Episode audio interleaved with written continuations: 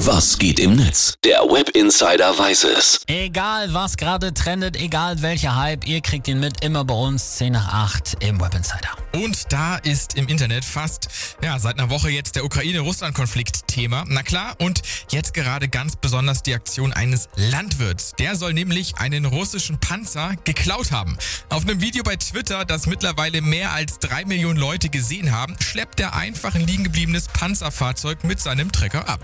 Ist auch mutig, auf die Idee muss er erstmal kommen. Mhm, Und am Ende des Clips sieht man dann übrigens, wie ihm ein russischer Soldat verzweifelt hinterherrennt. Ein User hat dann unter dem Video kommentiert, die Botschaft der Aktion ist klar, macht euch vom Acker. Und ein anderer schreibt, bin kein Experte, aber es wirkt nicht so, als ob die russische Invasion so verläuft, wie sie sich das vorgestellt haben. Das hört man jetzt tatsächlich immer mehr und immer öfter, dass die Invasion eben anders verläuft als von Putin geplant. Es wird von jungen Soldaten berichtet, die die Waffen niederlegen. Schlechte Organisation, fehlendem Sprit und auch fehlender Verpflegung. Ja, und es gibt noch mehr solcher Videos wie die von diesem Trecker da. Gleich darunter ist nämlich eine Aufnahme, wie ein weiterer Panzer aus Russland abgeschleppt wird. Auf Ukrainisch kommentiert der Filmer des Videos.